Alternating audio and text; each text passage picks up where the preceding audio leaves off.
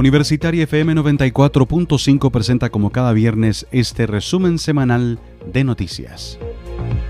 Conmoción ha causado en la comunidad regional el fallecimiento repentino del director del Servicio de Salud Coquimbo, Edgardo González, luego de 30 años dedicados a la salud. Este funcionario falleció en las últimas horas víctima de una insuficiencia cardíaca generada por un infarto.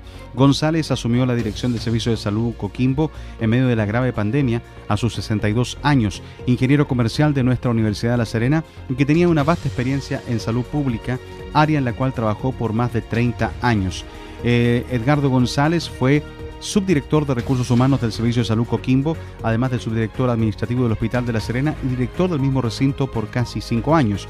Durante los 10 años de trabajo en ese nosocomio, formó parte del equipo que llevó adelante los proyectos del Centro de Diagnóstico y Tratamiento y la reposición del nuevo Hospital Serenense. González participó además en los procesos de acreditación y reacreditación en calidad del Hospital de La Serena, la implementación de proyectos como la UTI pediátrica, habilitación de pabellón de maternidad y la unidad geriátrica entre otros. Quienes lo conocieron destacan que demostró gran vocación y entrega, trabajando incansablemente por el buen funcionamiento de la red asistencial en los meses más complejos de la emergencia sanitaria, dirigiendo la gestión de los hospitales con un gran compromiso y haciendo frente a la crisis para cumplir con las demandas de salud de la población. Los funcionarios de salud de la región de Coquimbo resaltan su espíritu de liderazgo y ejemplar generosidad y afirman que será recordado siempre como un hombre amable, correcto, responsable y cercano. Precisamente su última publicación en Facebook el día de ayer fue para saludar a los técnicos paramédicos y enfermeras en su día.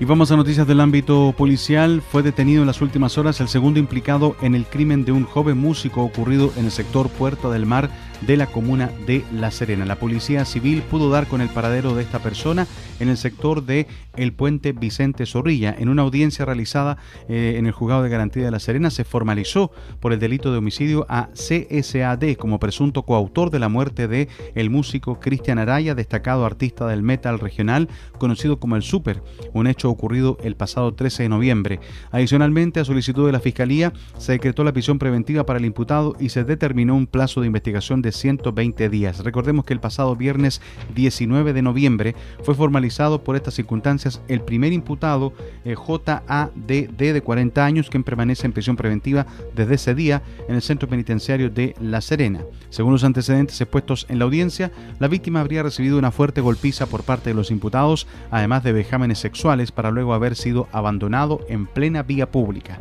Hora antes de su deceso, habían estado compartiendo al interior de un departamento en el sector Puerta del Mar de La Serena.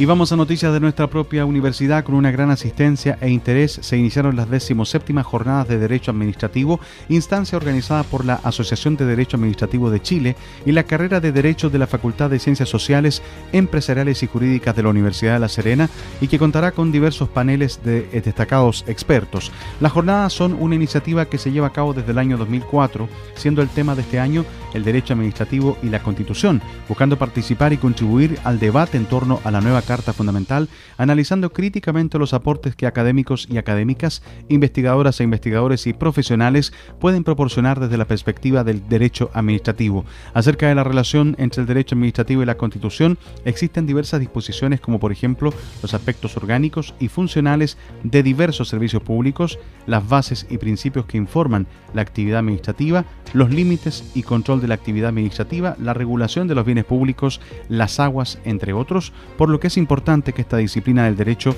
esté presente en la Constitución. Finaliza de esta manera el resumen semanal de noticias preparado por Radio Universitaria FM 94.5.